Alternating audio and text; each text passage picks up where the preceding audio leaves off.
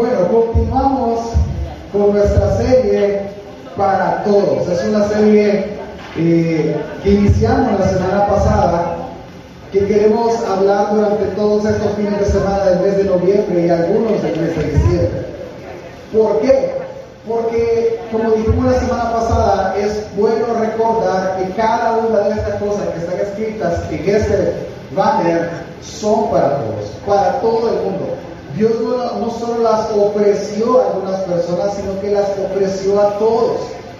Que las haya ofrecido a todos no quiere decir que todos lo agarren. Por ejemplo, para que, se, para que me entender, las fiestas de esta ciudad son para todos los arupenses, ¿sí? Para todos. ¿Las van a disfrutar todos? Pues no, a algunos no nos gusta ir a las ruedas, no nos gusta el loco, no nos gustan los churros españoles, no, no, no nos gusta pues. Y eso no quiere decir que no sea para nosotros, simplemente no lo vamos a disfrutar como otras personas. De igual manera, con esta serie, cada una de estas cosas son para todos, pero no todos queremos disfrutar de estas cosas y uno de nuestros objetivos es que recuerde que usted puede disfrutar de cada una de estas cosas. Esta mañana vamos a hablar de un tema bonito y especial que poco hablamos, que es que la sabiduría de Dios es para todos. Mire, cuando hablamos de sabiduría, nosotros entendemos esa palabra por conocimiento. Y realmente no, no es del todo así, eh, va un poco más allá. Por ejemplo, vamos a definir la palabra sabiduría y le pido que preste atención porque entonces usted entenderá mejor la enseñanza. Nosotros entendemos sabiduría por conocimiento, pero no del todo así. Pero empecemos por ahí. Es un conocimiento que se adquiere de dos maneras o usted estudia o usted lo aprende por la experiencia. Por ejemplo, ¿alguien de aquí se puede la tabla del 2? Levante la mano, ¿nos va a multiplicar del 2? Yo creo que esa es la que primero que nos aprendemos todo. ¿Cuándo el conocimiento que usted adquiere en el colegio de la tabla del 2 funciona? Ah, por ejemplo, cuando usted va a la tortillería, ¿sí? Y le dice, ¿cuántas tortillas me va a dar por la cora? ¿Cuántas dan por la cora ahora, hermano? Cuatro. Tres, cuatro y así, chiquitita, va. Y entonces usted dice, yo quiero, si me dan tres por la cora, usted dice, yo quiero seis. ¿Cuántas? ¿Cómo va a multiplicar? Usted, ah, va a decir, si tres son por la cora, por dos horas, dos por tres, seis. Ah, ahora quiero dos horas. Esa operación que usted hizo en la mente, eso es sabiduría. Usted está poniendo en práctica su conocimiento y entonces es sabiduría. Veamos. El conocimiento que nosotros adquirimos estudiando, por ejemplo, es alguien puede ser albañil, puede ser contador, puede ser ingeniero, cometólogo, cocinero, maestro, etc. Usted se volvió sabio en esta área estudiando, pero siempre, la mayoría de veces, nosotros nos volvemos más sabios por la experiencia. ¿Cómo así? Por ejemplo, ¿cuántos por error? Yo sé que la primera vez fue por error, ¿verdad? La segunda vez ya hay algo que no está bien en nosotros, ¿verdad? Pero por error. ¿Cuántos alguna vez han metido un, un o un plato de cristal, de vidrio, a un horno o a un microondas? Y usted lo puso para calentar este pollo, lo puso y de repente pues, se quebró. Ah, que no se puede, hermano. No todo el molde de vidrio es para hornos o para microondas. Y usted dijo, ya no vuelvo a hacer esto. O de repente, los que manejamos carros, de repente se enciende la lucecita, hay que ponerle gasolina. No, pero llego. Y de repente, hermano, usted no llegó. Usted aprende, ah, no, cuando se encienda esta cosa, tres cuadras para caminar esto hay que echarle gasolina. Y usted va aprendiendo y se va volviendo más sabio. De repente, ¿cuántos se han quemado con aceite caliente? Yo sé que lo que cocinamos la mayoría lo hemos quemado y entendemos que si la cuchara tiene agua no la podemos ahí porque va a salpicar. Cada uno de esos errores que nosotros hemos sufrido, quemarnos, cortarnos, manejar mal los cuchillos, etc., eso nos generó un conocimiento que lo hicimos sabiduría. Porque yo le voy a decir, probablemente usted jamás lo volvió a hacer. Ya si usted lo vuelve a hacer una, dos, tres veces, el problema es otro, ¿verdad? Pero normalmente no es así. Cuando lo aprendemos, jamás se nos olvida. Cuando lo aprendemos por experiencia, es muy poco probable que volvamos a cometer el mismo error. Eso es sabiduría. Último ejemplo. ¿Cuántos tienen el problema que su servidor tenía, pero lo tenía hermano en la piel? O sea, a mí, eso es exagerado. ¿Cuántos hemos dejado las llaves del carro adentro o las llaves de la casa en la casa? Levante la mano. Mire, yo, ahí tenía un problema.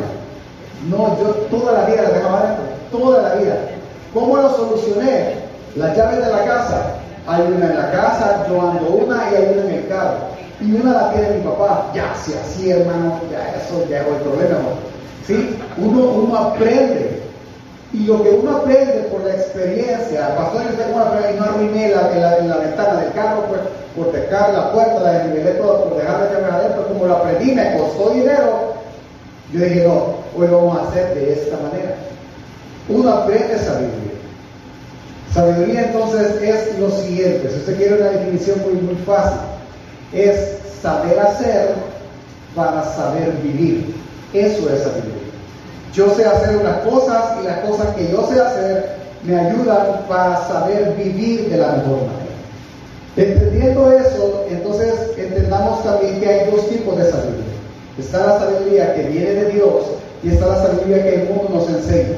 La que nos enseña el mundo es una sabiduría, como lo dice Santiago, animal, terrenal y diabólica. Si nosotros hemos aprendido del mundo a hacer ciertas cosas, entonces esa sabiduría es diabólica. ¿sí? Por ejemplo, por, decir algo, hay personas que cuando venden X cosa la adultera. ¿sí? Por ejemplo, venden, no sé, el, el, único ejemplo que se me ocurre, pero no herir susceptibilidades. De repente vamos a vender chocobanano, ¿sí? ¿Qué le echan al chocolate para que abunde? Manteca. ¿sí? Y usted se come el chocobanano y le queda así bien aceitoso puesto. Eh, eso es correcto. Ah, no, que todo el mundo lo hace así. ¿De dónde obtuvo su sabiduría? Usted sabrá si es terrenal, animal y diabólico. ¿Me explico? Ese es un ejemplo, si no, pastor, que no sabe. No es el tema. El punto es de dónde lo aprendió. Eso es lo que yo quiero que vea. Por lo tanto, lo que yo le voy a animar a esta mañana es a que busque sabiduría en el único lugar donde la pueda encontrar. ¿Dónde? En Dios. Es el único lugar. Le voy a invitar a que ore conmigo, por favor.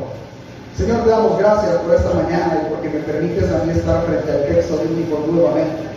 Yo te ruego que cada uno de nosotros podamos poner en práctica lo que ahora vamos a hablar.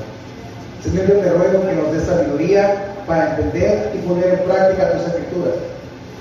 Danos entendimiento, Señor, a cada uno de nosotros y dame a mí las palabras correctas para hablar a mis hermanos. En el nombre de Jesús. Amén y amén. Regálame un poquito de agua. Perdónenme, que se me secó la garganta. Y si sigo así, el otro lo vuelvo a dar. Gracias. Ok, acompáñenme al libro de Job. Vamos a estar en Job toda esta mañana, en toda esta serie, la mayor parte de ella. Acompáñenme al capítulo 28. La semana pasada estudiamos capítulo 23, 24, 25, más o menos. Hablamos de esos textos. Ahora vamos a hablar del capítulo 28 y de nuevo vamos a poner el contexto en qué lugar estamos en la historia. Job es una persona que está sufriendo, pero el mayor sufrimiento lo está recibiendo de sus amigos. Sus amigos le están diciendo que él ha pecado y por eso él está sufriendo. A lo cual él defiende su, su integridad y dice, no, yo no estoy sufriendo por pecado. La semana pasada vimos en el capítulo 24 25 que Job le dice a Bildad que sus palabras de ataque no le están sirviendo de nada, no le están ayudando, son palabras necias porque no hay sabiduría en ellas.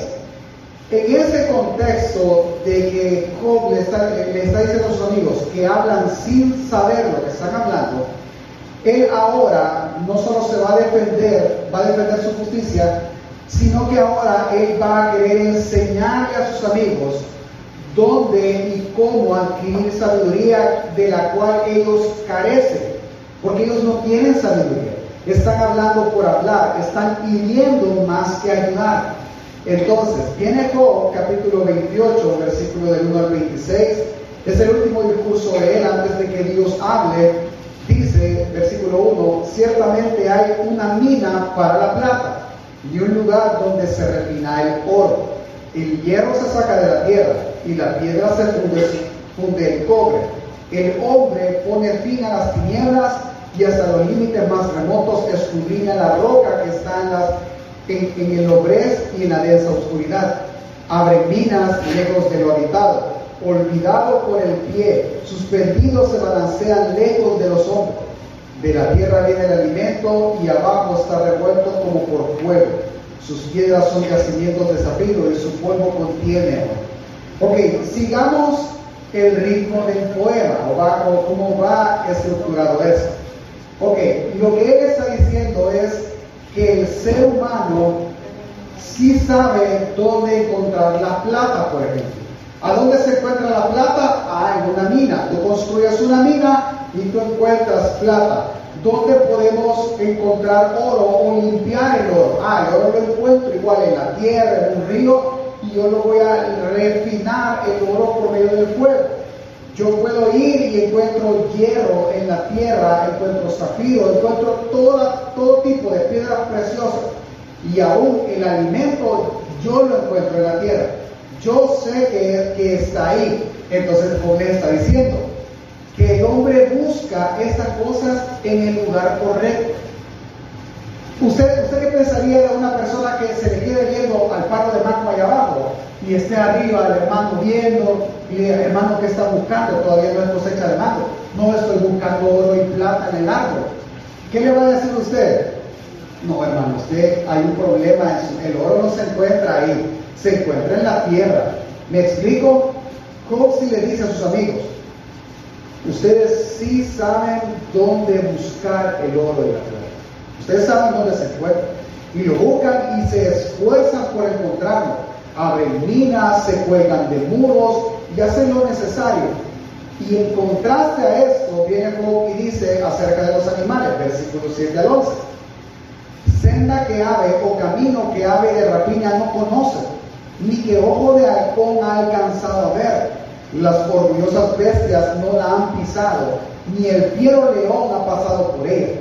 Pone el hombre su mano en el pedernal, busca de raíz, busca de raíz los montes, abre canales en las rocas y su ojo ve todo lo preciado. Detiene los arroyos para que corran y saca luz lo oculto. Es decir, él está diciendo, los animales, a pesar de que viven en esos lugares, ellos no ven el oro y la. Dígame, ¿cuándo ha visto usted un halcón que cae solo para agarrar una pieza de plata? No, a él no le interesa. A él interesa una serpiente para comerse. A él interesa un conejo para comerse. Hay cosas que a ellos les interesan, pero la plata no les interesa, ni siquiera la conocen. Ninguno de los animales, ningún animal va a pelear por tener una mina de oro. Ninguno. Porque no les interesa. A los animales no les interesa el, oro, los materiales preciosos. Lo que le interesa es la comida, pero al hombre se le interesa. Entonces viene en ese contraste, le está diciendo que las bestias, y esa palabra no valoran las piedras preciosas. El hombre sí. A este punto yo voy a separar y decirle, hermano, que el hombre sabe dónde encontrar las piedras preciosas, las minas, y se esfuerzan por ella, pero las bestias no. Y usted entiende, ah, es decir, está bien. Las bestias no les interesa encontrar sabiduría, no les interesa encontrar lo valioso de las piedras preciosas y de los metales, no les interesa, pero al hombre sí, y él sabe dónde buscarlo, y él sabe dónde encontrarlo, y sabe cómo atesorarlo, y pone sus fuerzas en obtenerlo. Súper bien. Hasta ahí el discurso va bien. Y usted ya se imaginará por dónde va todo. Viene Job ahora y después de que pone esa base de su discurso, viene, dice en versículo 12, más la sabiduría, ¿dónde se hallará? ¿Y dónde está el lugar de la inteligencia?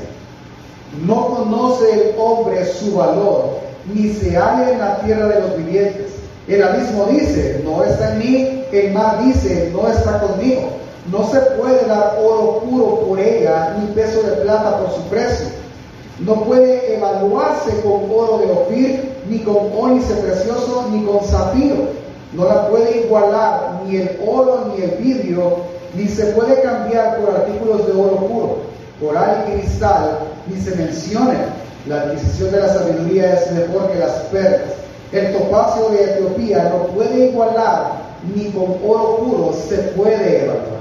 Es decir, la sabiduría, las piedras preciosas son de valor. Qué bueno, y qué bueno que tú te esfuerzas por obtenerlas.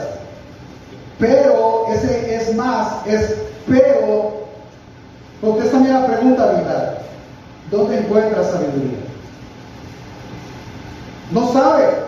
Es que el hombre no conoce, no sabe dónde está, no distingue su valor. Él cree que el oro es más valioso que la sabiduría, pero no es así.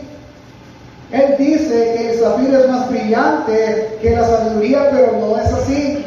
El zafiro o el cristal es más precioso. No, no es así. La sabiduría es mejor que las perlas. Entonces detengámonos un momento. Y entonces va diciendo, ustedes son como las bestias, ustedes son como animales, que los animales no saben distinguir que es más valioso el oro que un, que, que un conejo. Prefieren el conejo que al oro mismo. Y ustedes son tan iguales que estas bestias porque prefieren los metales a la sabiduría porque sí saben dónde encontrar oro, pero no saben dónde encontrar sabiduría. ¿Qué bestias son ustedes? Ese es el discurso de él. Y es fuerte. Su ataque ahora es fuerte porque ellos durante 27 capítulos casi, durante todo el tiempo que tienen de estar juntos, no han hablado sabiamente. No han hablado de lo que el conocimiento puesto en práctica. Su teología no funciona porque no han consolado a Job, por el contrario, lo han atacado todo este tiempo. Y Job termina haciendo una pregunta en el versículo 20 diciendo, ¿de dónde pues viene la sabiduría? ¿Y dónde habita la inteligencia? ¿Dónde? La pregunta de él es, ¿dónde está entonces? Si tú puedes encontrar el oro, dime dónde está la sabiduría. A lo que él responde, solo Dios sabe llegar hasta ella. Solo Él sabe dónde habita. Él puede ver los confines de la tierra. Él, él, ve todo lo que hay bajo los cielos.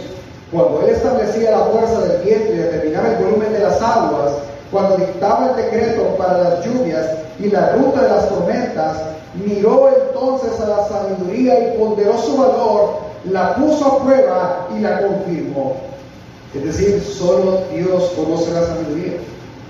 Y entonces dijo, Dios a los mortales, a los hombres, temed al Señor, eso es sabiduría. Y apartarte del mal, eso es discernimiento. ¿Cuál es el punto del discurso de hoy? El punto es muy simple. Son dos ideas que le vamos a encerrar en una sola si, si, si nos es posible.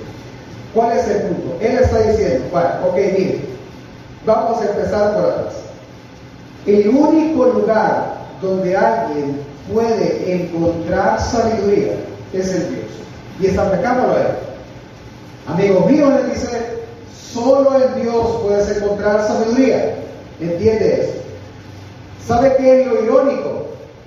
Que tú sí puedes encontrar oro, que tú sí puedes encontrar la plata, que tú sí puedes encontrar piedras preciosas y no solo las encuentras, te esfuerzas en sobremanera por obtenerlas, pero eres tan bestia que no puedes encontrar sabiduría. Que la tienes enfrente y en todas partes y no la ves, que la tienes cerca y, conoces a ese Dios, pero no te esfuerzas en obtenerlo ni mucho menos en valorarlo, porque es peor o igual que un animal. Eso es en esencia lo que Job está diciendo. Entonces la idea de Job es que la sabiduría que ellos tanto profesan hablar, que ellos tanto se jactan en tener, solo la pueden encontrar en Dios, no en las palabras que provienen del interior de cada uno. Solo ahí hay sabiduría. No hay sabiduría en otra parte. ¿Dónde inicia entonces? Ese es el punto de partida. ¿Dónde inicia la sabiduría? En temerle a Dios. Lo más sabio, lo más inteligente que una persona puede hacer, dice Job, es temerle a Dios para obtener sabiduría. La buena noticia en esto es que esa sabiduría no es inaccesible. Cuando nosotros oímos el concepto de sabiduría, nosotros nos imaginamos algo, no sé ni qué se imagina usted, algo bien abstracto, algo que no tiene forma, algo que no se puede alcanzar. Pero no, vamos a hacerlo desde a partir de ahorita, entendiendo el discurso de hagámoslo lo más práctico. Dígale de la paz, pregúntele, ¿y tú eres sabio? Pregúntele, hágame favorcito ahí, ya que yo no lo puedo ir uno por uno, pregúntele, ¿y tú eres sabio? Proverbios hace una distinción. O tú eres sabio o tú eres necio. ¿Cuál es la diferencia? La experiencia. Me voy a detener. Proverbios, en el tiempo de Proverbios, a pesar de que sí habían escuelas y lugares de estudio, no todos tenían acceso a ello. Así que la experiencia, según Salomón, daba sabiduría. La experiencia.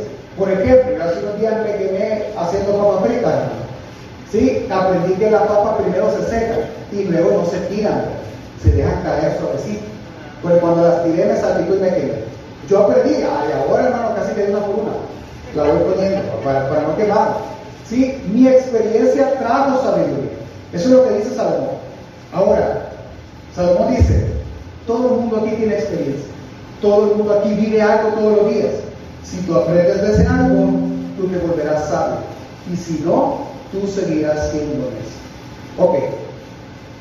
Sabiendo eso, veamos. Vea lo que, lo que dice que Dios hizo. Acompáñame por favor. Versículo 23 al 28 nuevamente dice, solo Dios sabe llegar hasta ella, hasta la sabiduría. Solo Él sabe dónde la sabiduría habita.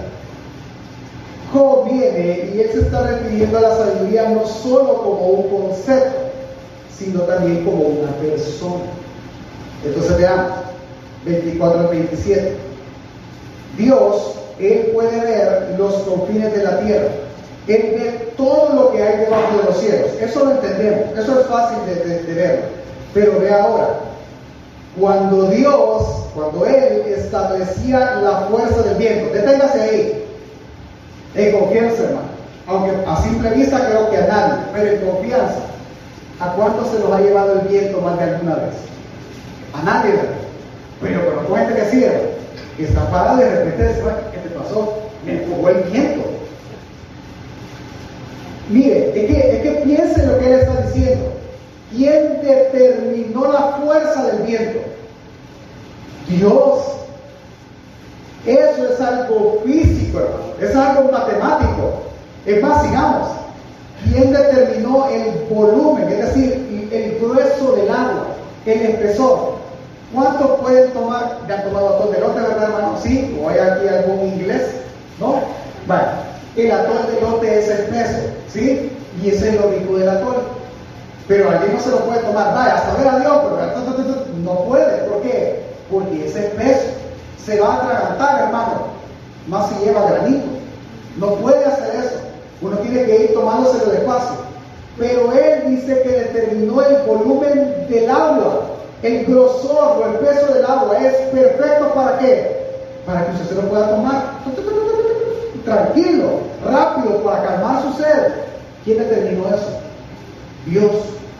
¿Quién determinó, por ejemplo, dice el versículo 26, cuando dictaba el decreto para la lluvia? Es decir, el decreto es un mandato. Él mandó que no lloviera todo el año, que lloviera solo por un periodo de tiempo. ¿Qué le estoy tratando de decir? Regresemos a la creación. Cuando Dios empezó a crear, Él tenía todo el conocimiento de cómo hacerlo.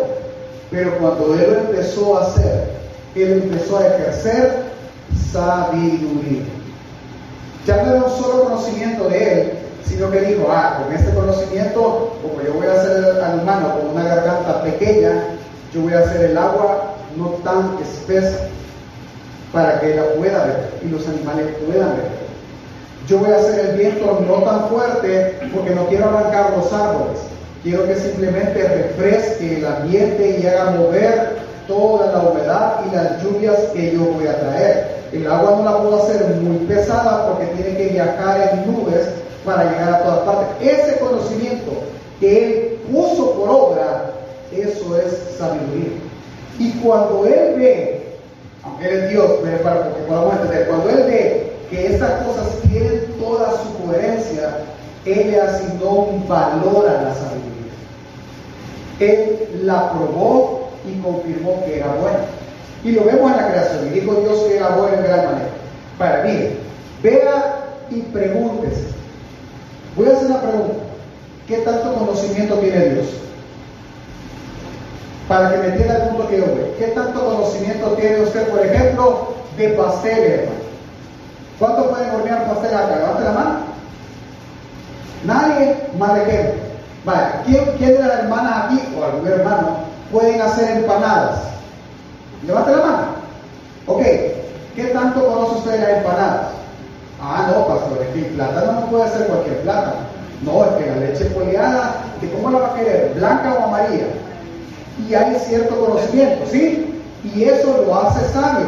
yo ya he visto hermanos que, hermanas que van y, prueban, mm, este plátano no estaba para hacer empanada, cuando le pega la mordida, porque tienen conocimiento. Ahora, vaya, con ese ejemplo, vea, ¿qué tanto conocimiento tiene Dios? ¿Cuánto conocimiento cree Dios que tiene? No, pastor, es no, puedo decirle cuánto conocimiento tiene Dios, pero lo que puedo decir por el atributo, que Él es omnisciente, Él lo conoce todo y lo sabe todo. Perfecto. Quiere decir que si Él tiene todo el conocimiento, Él puede poner en práctica todo ese conocimiento. Claro que sí. Sí, Él lo puede hacer y lo hizo. Por ejemplo, todo el conocimiento que Él tiene lo puso por obra en la creación. Vea, la tierra está exactamente en el lugar, ni muy cerca del sol para no quemarnos, ni muy lejos para que nos dé mucho frío y congelarnos.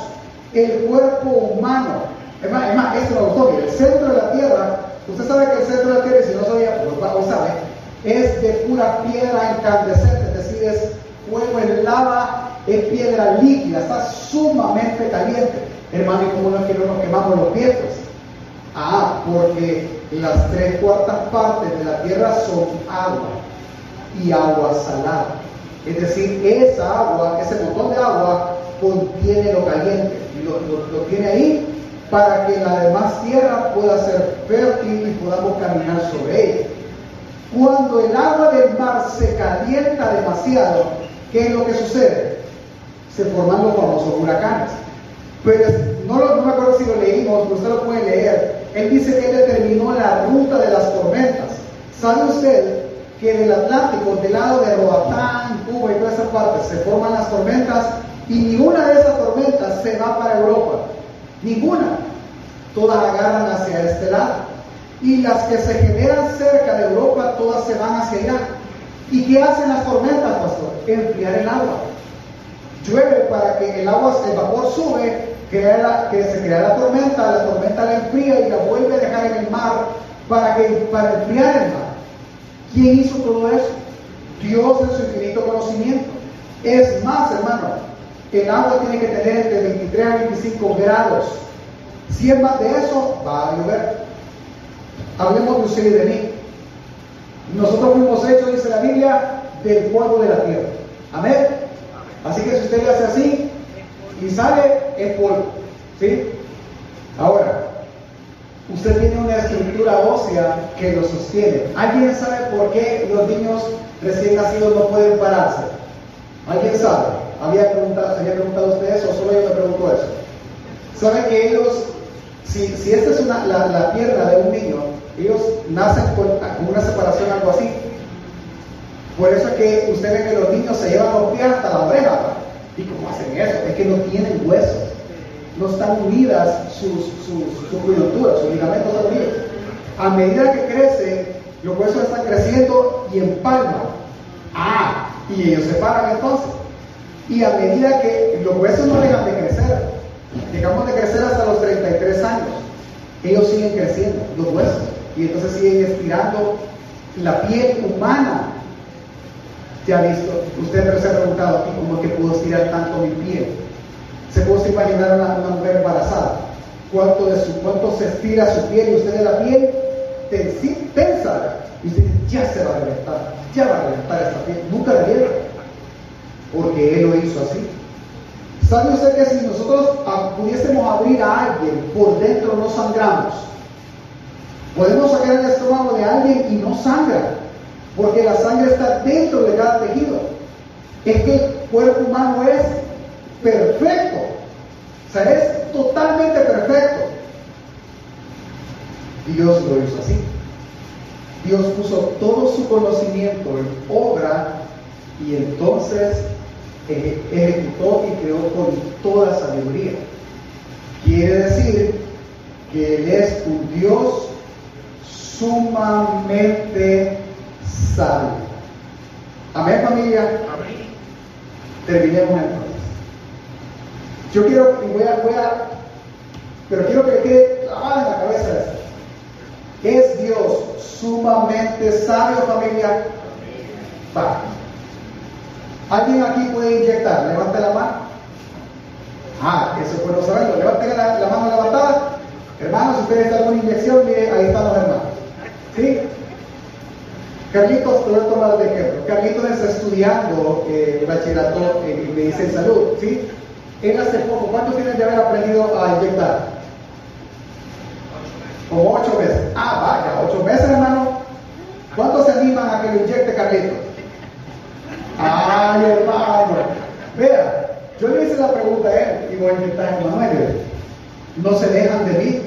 ¿Por qué creen que no se dejan de él? Ah, por experiencia, porque es un cipote. Pero usted va a la farmacia y sí se deja. Y no son cipotes los que están ahí. Hace unos días yo estaba inyectando por coronavirus que me dio. Ah, hermano. Yo le decía a mi esposa, le pregunté a la muchacha y fue lo peor que podía hacer. Mire, y, usted puede inyectar. Aquí aprendemos todos, me dijo. Ay, qué malo viene a. Y, y, y le di, yo siempre digo esto, mire, yo soy nervioso, así que avíseme todo lo que va a hacer para yo estar tranquilo. Sí, sí, sí, no se preocupe. Y empezó.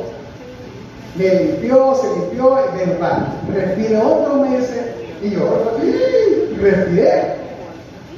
Me cuyó, sentí el cuyó, lo sentí. No le voy a bromear, quizá yo pase tres minutos acostado ahí y la, y la muchacha dejándole el líquido. No, eso fue una agonía. La sacó, va y estuvo, hasta hoy me duele. Día 2, la misma farmacia, y ya llegó un muchacho. ¿Usted sabe inyectar? Sí. Ya ni pregunté dónde aprendió, ya sabía. Y llegó él, yo lo vi seguro, hacer ahora. Mamá, acuéstese. Y, y, y mire, me dice, tranquilo, ¿Es nervioso? Sí, yo soy nervioso. No, no se preocupe, yo también, pero para inyectar no me dijo, ah, ya no me confianza. Mire, hasta me lo imaginé cuando me metió la uva. O sea, fue, y fue súper rápido. Y ayer fue súper rápido. Después me acordé, me acordé de aplicar de Carlito. ¿Por qué? Ah, porque a él sí le enseñó a alguien entrenado. A ellos, a ellos ¿quiénes creen que le enseñó? Entre ellos se enseña y ninguno es médico, hermano ni ningún enfermero. Es más, usted, usted va y le pregunta al de la farmacia, miren que puedo tomar, tengo mi dolor aquí, todo esto, tómese estas tres aspirinas tres veces al día. Y usted se las toma. Porque es que trabaja en una farmacia, pero él no es médico. Vea, vea cómo es el hombre, cómo trata de ser inteligente, buscando sabiduría cuando alguien ha estudiado, hermano, y de él la desprecia. Le voy a decir como Job, que bestias somos todos nosotros. ¿Se da cuenta? Ahora, entendiendo el, término de todo lo que hemos hablado, le volveré a hacer la. Hermano, Dios es un Dios sumamente sabio, ¿sí o no? Y entonces, le hago la pregunta. ¿Puede usted confiar en Él? La pregunta está mal hecha. No es si nosotros pudiésemos confiar en Él, es si somos lo suficientemente inteligentes para confiar en Él, porque Él es sumamente sabio. Es que todo lo que Él hace, familia, todo, yo no lo entiendo, yo obviamente no lo entiendo. Yo no entiendo, por ejemplo, si alguna vez le han puesto a usted una terapia respiratoria, yo no entiendo el tema de poner solución salina, esteroides, eh, otro medicamento ahí, y que usted esté respirando. Vean, yo lo veo con mis hijos, se lo ponen y todo sale por los lados, hermano. Yo estoy arriba de ellos. Respirando, y porque hace como que repagado, está desperdiciando. Yo no entiendo, yo no entiendo, pero ¿quién sí entiende? El doctor que lo está haciendo. Él sí sabe, él es sumamente sabio. Si el doctor viene y le dijera a alguien, mira, te tengo que operar de la, de la, de la espalda porque te da, bueno, a mí me dijeron, manito está enfermo de la espalda, y la voy a rajar la espalda, hermano, para hacerle para allá la vértebra. ¿Lo haría?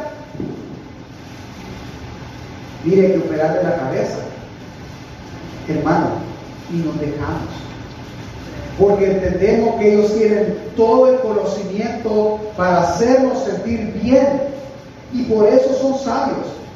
Hermanos, Dios tiene todo el conocimiento para hacer su vida más placentera. Pero es al último al que podemos. Y es, perdóneme, en el que menos confiamos. Por eso es que Dios mismo dijo que temerle a Él, tenerlo a Él en alta estima y tomar en cuenta sus palabras, eso es el inicio de ser una persona sabia. Es que el Evangelio, lo vemos claramente ahí, es que en el Evangelio, en Dios hay una mente totalmente sabia. Él no va a hacer nada que perjudique ni nada en contra de nosotros, pastor, pero lo que yo estoy viviendo no parece ser a favor mío. Ese es el punto. No parece ser. ¿Cómo que? Oigan, oigan lo ilógico que se escucha eso. Hermano, ¿se tiene que atarlo? Sí. Vaya que lo cuide. Y vamos. Y de, de, de tomas, tomas. Usted está mal de la presión. Tómese un diente de agua y se lo toma, hermano. ¿Cómo no hacerle caso a un Dios que tiene una mente sumamente sabia? Que proporcionó salvación por medio de la muerte de su Hijo para todo el que cree.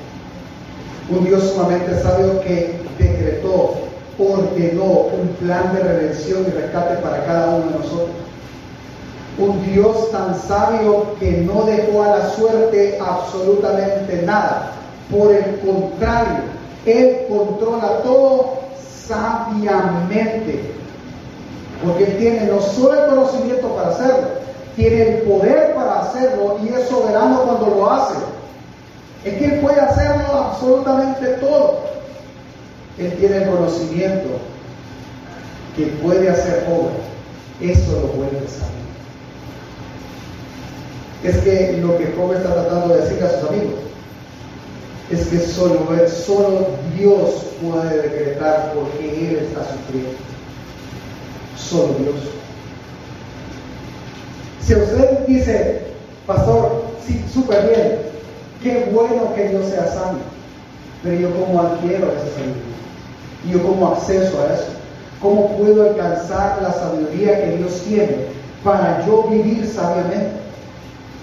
Acompáñame por favor en Colosenses capítulo 2, versículo 2 a 3. Dice Colosenses, para que sean consolados sus corazones unidos en amor hasta alcanzar todas las riquezas de plena certidumbre, del entendimiento a fin de conocer completamente el misterio de Dios. Dos puntos. Dios tiene oculto, tenía oculto algo. ¿Qué es lo que Dios tenía oculto? A Cristo.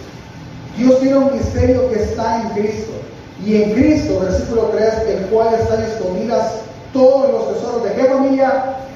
De la sabiduría y del conocimiento. Es decir, en donde yo puedo encontrar todo lo que Dios tiene por sabiduría en Cristo Jesús. En Él. Fuera de Él, nada. Es que en esta tierra no hay. En el abismo no hay. No hay en ninguna parte. Pero no solo nos dice que está toda la sabiduría de Dios en Cristo, sino que a todo aquel que cree, le dice 1 Corintios 1, 30 al 31, mas por él está, por Dios estáis vosotros en Cristo Jesús, el cual nos ha sido hecho por Dios sabiduría, justificación, santificación y redención, para que como está escrito, el que se gloría, gloríese en. Va, vean. Entendamos esta bendición entonces. Porque Dios nos reconcilió consigo mismo por medio de Cristo es que nosotros, todo aquel que cree, todo aquel que se ha arrepentido, todo aquel que ha entregado su vida en obediencia a un Dios sabio, es que nosotros estamos en Cristo Jesús. Somos una sola cosa en Cristo porque Él está en nosotros. Él se unió a nosotros por la pura misericordia de Dios. Cristo entonces es para nosotros sabiduría de Dios. Quiere decir que si yo he creído en Cristo Jesús, Cristo Jesús habita en mí, quiere decir que yo en Cristo tengo toda la sabiduría que Dios tiene. En otras palabras, todo el saber que usted necesita para vivir está en Cristo Jesús y si tú te has arrepentido y Cristo está en ti, tú lo tienes.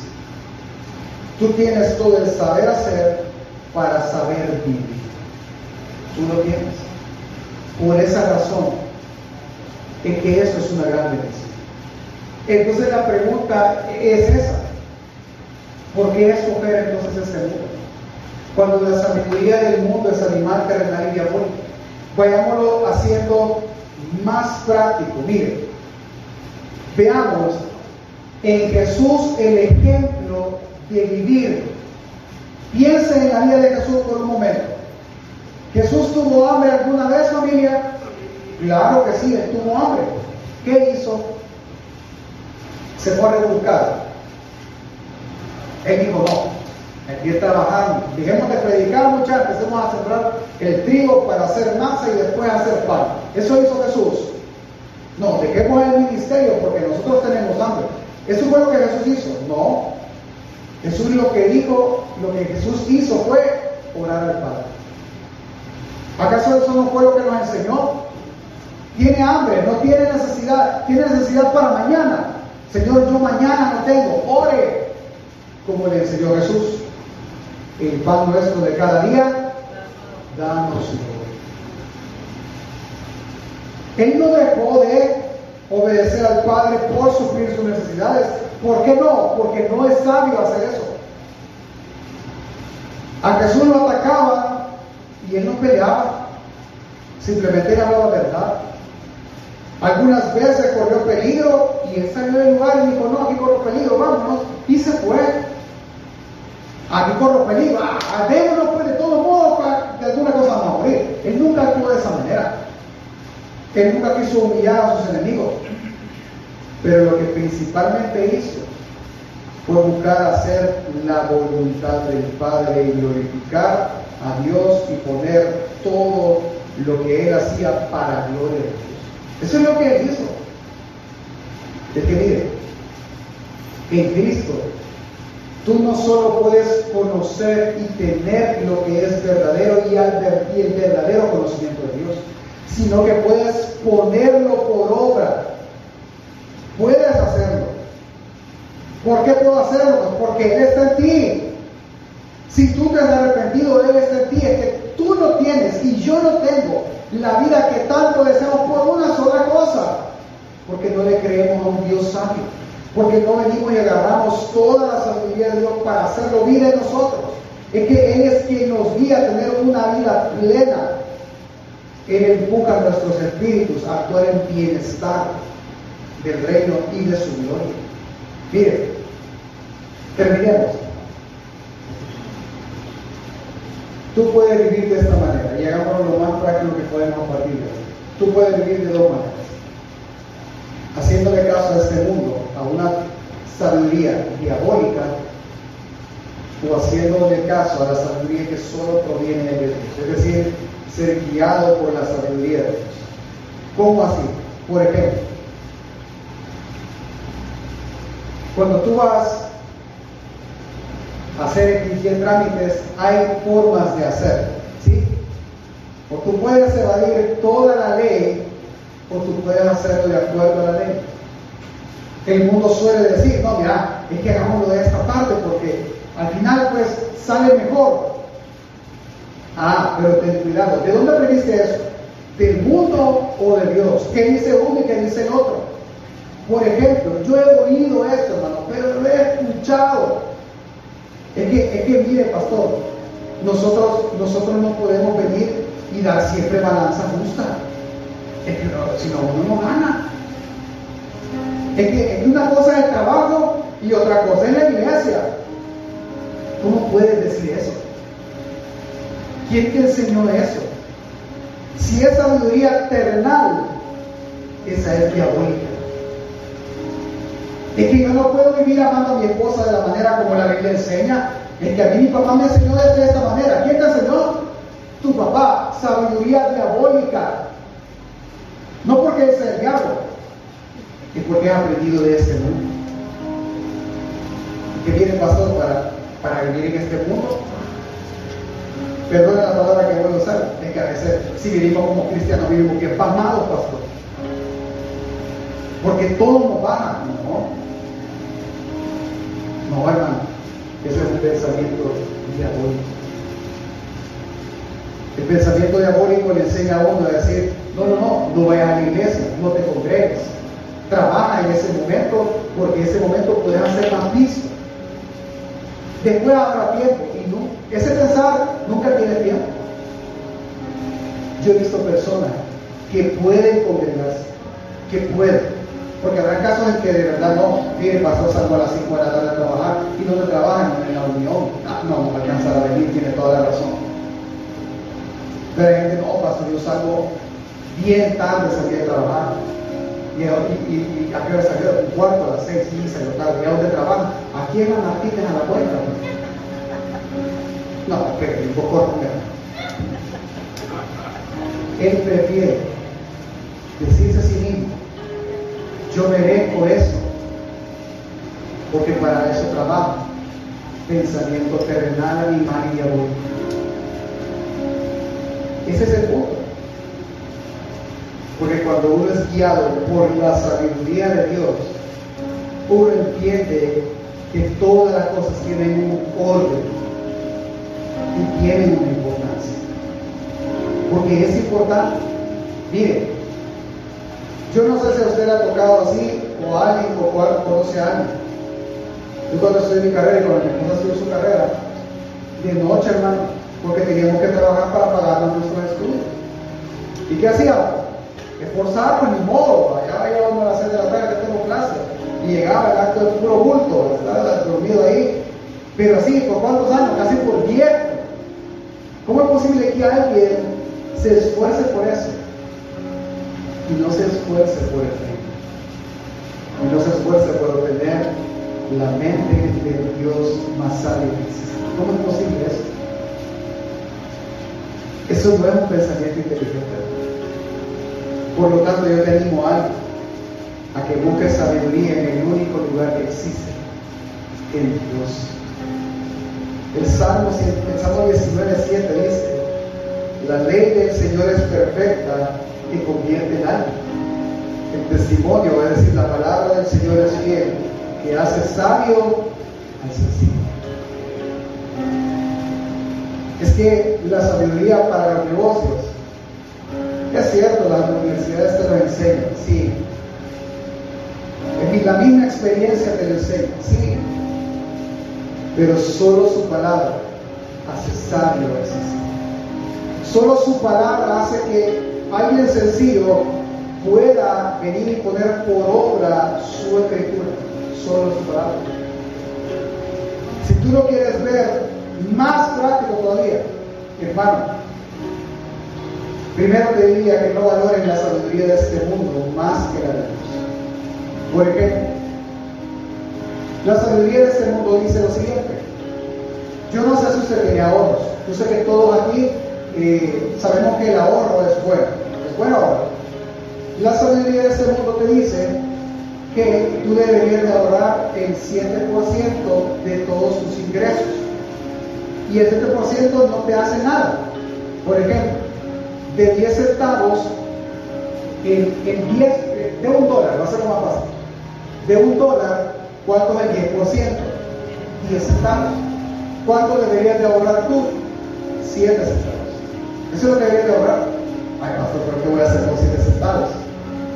De 100 dólares, ¿cuánto son el 7%? 7 dólares. Y tú guárdalos, guárdalos. Digamos que tú ganas 100 dólares al mes. Al final del año, ¿cuánto vas a tener? 70, 77, 84 dólares. Casi un salario. ¿Te sirven 84 dólares en diciembre? Ah, pastor, caerías de maravilla. ¿Me debe entender? Ustedes lo han entendido perfectamente.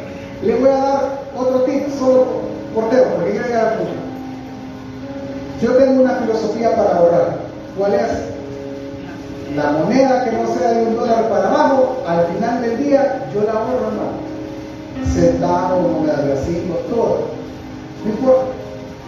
Y la, y la voy metiendo.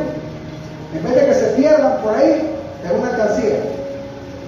Al final del mes yo me he llevado sorpresa, hermano. y yo les digo a mis hijos, de 5 en 5, mira, hice mi fichita. Ahora como usted quiera, porque es algo. Pero el mundo viene y dice algo más. Y dice, ¿ok? Tú no des más de lo que no puedas. ¿Cómo así? No dejas la iglesia, no le dejas a Dios. Si eso se refuerza sobre mí. Y empieza esa sabiduría animal, diabólica. Porque el proverbio dice, honra al Señor con tus bienes y con las primicias de todos tus frutos. Y entonces tus lagares o tus bodegas donde se guarda el vino se rebalsarán Entonces viene dice el proverbista, si hay algo que tienes que adquirir más que el conocimiento de afuera, es el conocimiento de Dios. Si algo vas a adquirir, adquieres a Número dos, confía en la sabiduría que viene solo del Señor. Proverbios 3, 5 dice, fíjate o confía en el Señor en todo tu corazón y no te apoyes en tu propia prudencia. Reconoce de todos tus caminos y Él enderezará tus veredas. Es que lo mejor que puedes hacer es temerle. Tú tienes, tú tienes hoy mismo aquí o lo has tenido antes un punto. Yo debería estar sirviendo en la iglesia yo debería estarme discipulando, yo debería ser, y tú sientes el deseo dentro de empujarte, que te empuja, que te mueve, pero tú dices, ay no, es que, es que no, yo no me puedo levantar temprano, yo no puedo hacer esto, yo no puedo hacer otro. Dios está moviendo a confiar en Él de todo su corazón, pero tu propia sabiduría animal y diabólica te impide hacerlo. Y dices, no, no, mejor no, mejor no. Y deja, como dice el 6, de reconocerlo en todos ¿Y quién está perdiendo, Dios no, porque Dios jamás pierde. Quien pierde eres tú. Del gozo y la bendición que es habitar en la iglesia con los hermanos. Es que mire, es vivir por Andrés, es vivir todo el tiempo pensando en Dios. Porque como dijo Job en el capítulo 28, verso 28, ¿qué es sabiduría? temer al Señor. Eso es sabiduría. Entregarle tu vida a Dios, eso es sabiduría. Es eso. Para ser más sabio, que te falta entonces? Conocimiento de Dios. Debes de aprender de Dios. Debes de invertir tiempo en la lectura bíblica, invertir tiempo en un discipulado, invertir tiempo en una oración, invertir tiempo en escuchar palabra de Dios y sana doctrina, porque no todo. Pero me interesa más esto. Póngase de pie y terminar. Perdón. Me interesa más esto. Bajémoslo todavía más, un peldaño más. Porque hemos hablado cosas, por así decirlo, no tangibles. Cosas que yo no puedo, como el conocimiento, como saber qué hacer en ciertas situaciones. Pero vea esto bien. La Biblia dice en Santiago capítulo 1 versículo 2. Dice, hermano mío, tened por sumo gozo cuando os halléis en diversas pruebas. Y viene entonces la sabiduría, que en ese contexto fue dicho, la sabiduría animal, terrenal eólica, y dice, ¿y cómo yo me voy a alegrar y tener gozo si yo estoy sufriendo? ¿Cómo? ¿Cómo yo puedo venir y gozarme aún en eso? ¿Cómo puedo encontrarle al gozo alegría, pastor? Mire, entonces viene él dice, versículo 5. Y si alguno de vosotros tiene falta de sabiduría, si alguno no sabe cómo hacerlo, si alguno no entiende cómo estar en pruebas, puede darme a mí gozo. Si alguno no sabe cómo gozarse en medio de circunstancias complicadas, no, está diciendo él eso, mire, no está diciendo él que yo tengo, por ejemplo, a mi hijo bien enfermo. Él no está diciendo, reíte, ah, mira, está morado después de que no puede respirar. Él no está diciendo eso. Él está diciendo, ¿cómo puedo yo mantenerme calmado, confiado, aún en medio de circunstancias como esas? ¿Cómo puedo hacerlo? ¿Cómo puedo yo mantener mi esperanza puesta en Dios en medio de las grandes dificultades de esta vida? Si tú no sabes cómo, si te falta sabiduría, que dice ahí, pídela a Dios, el cual da a todos abundantemente y sin reproche y le será nada. A todos, porque la sabiduría de Dios es para todos. ¿Cómo funciona esto? Funciona así. Perdona que ponga nuestro ejemplo con mi esposa, porque justo hoy es un día especial para nosotros con la vida de Santiago. Santiago usted conoce la historia, ese que se va a morir, él tiene una enfermedad que no es curable, que, él vive con esa enfermedad todo el tiempo. ¿Sí? Ah, pues, ¿cómo nosotros podemos alegrarnos? ¿Cómo nos alegramos en eso? ¿Cómo? Porque entendemos, porque Dios en su misericordia, cuando nosotros estamos en lo peor de esto, le pedimos a Dios, Señor, ayúdanos, enséñanos, dinos, cuál es el propósito en esto. Dinos por qué, por qué pasamos esto. 12 años después, nosotros podemos venir y decir, su hijo está pasando, pastor. No, no, no, él está en mantenimiento constantemente. ¿Por qué, estaría, por qué dan gracias? Porque Dios nos hizo ver. Con todo el conocimiento que él teníamos, nos hizo ver que cada día que pasa, cada año que vive, es su gracia la que lo sostiene. El que se gloría, dijo Pablo en el, contexto de que Cristo es su sabiduría, gloríese en el Señor. Es que cada vez que se pasa un problema grave, ¿a quién debe correr su mente? A Dios. Y decirle, Señor, yo no entiendo por qué pasa esto, pero que el gozo no se me quite. Ayer oía yo un programa muy bonito Está este pastor Daniel Calvetti con otras personas hablando. Y ellos, hermano, literalmente viven de los conciertos, de las conferencias que ellos dan. De eso viven. Y cuando fue el año de la pandemia, dice que eh, él siempre bromeaba con su asistente porque esa carga de trabajo es muy pesada. Entonces le decía al asistente, mira, fulanito, ¿cómo estás? Aquí trabajando, ¿y dónde está tu gozo? Le decía, y lo molestaba con esa frase. Cuando llegó la pandemia, su asistente le llamó y le dijo, pastor, ¿dónde está tu gozo? Le dijo, ah, el gozo aquí está dentro, le dijo, no te preocupes. Ah, pues siéntate, porque te tengo que dar una noticia. Todos tus eventos del año, todos se cancelaron. ¿Qué me estaba diciendo? Tú no vas a tener dinero para todo el año tú vas a poder pagar tu casa, la comida de tus hijos, el estudio de tus hijos todo el año. Y dice que él automáticamente se cayó. O sea, se, guardó silencio. Y quedó y dijo, nada. Y su esposa lo vio. Y cuando su esposa lo vio, se le acercó, colgaron la llamada, déjame orar por ti. Y cuando su esposa oró, ella oró le dijo, Señor, ancla a Daniel a tus promesas. Y ese, en ese momento él reaccionó y dijo, es cierto, Dios tiene promesas. Dios dice en su palabra. Eso, Padre, eso es de lo que está hablando Santiago. Alguien que no tiene a Dios por su prioridad y por su Señor, por su centro, no va a reconocer Por eso dice Pablo, hay aquellos que viven sin esperanza y sin Dios en este mundo. Y eso, ¿cómo pueden hacerlo fácil? No están pasando necesidad. Pide sabiduría. Señor, como cada cosa que yo he aprendido aplica lo que yo estoy viviendo. Como cada cosa que yo tengo en mi mente, de lo que he escuchado, de lo que he leído, aplica a lo que yo estoy pasando. Dame sabiduría. Por lo tanto, debes de entender que la sabiduría de Dios es para todos. Pero solo algunos querrán tomar. Por lo cual yo te animo a que busques sabiduría. Y el único lugar donde la vas a encontrar. No lo busques en un médico, no lo busques en un asesor, no lo busques en un amigo, no lo busques en tu cónyuge.